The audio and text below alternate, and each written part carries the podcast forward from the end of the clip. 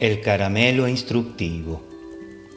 En el planeta Big no hay libros. La ciencia se vende y se consume en botellas. La historia es un líquido colorado como una granada. La geografía, un líquido color verde menta. La gramática es incolora y sabe a agua mineral. No hay escuelas, se estudia en casa.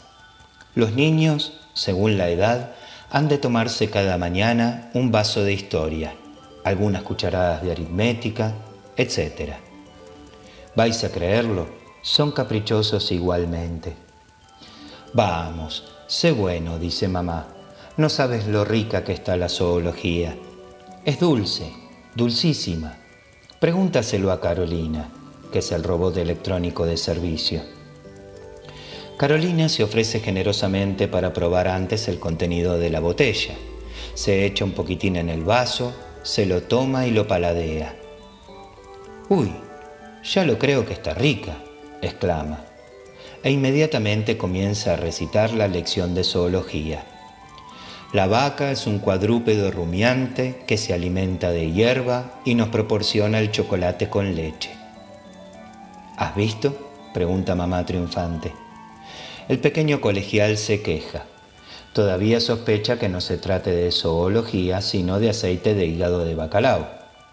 Luego se resigna, cierra los ojos y engulle su lección de un solo trago. Aplausos.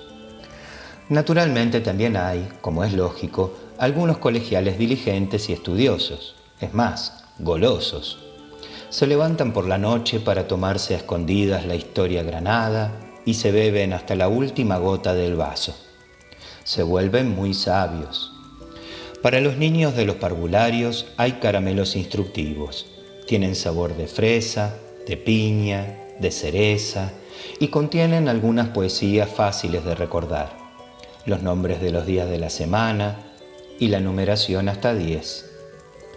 Un amigo mío, cosmonauta, me ha traído uno de estos caramelos como recuerdo.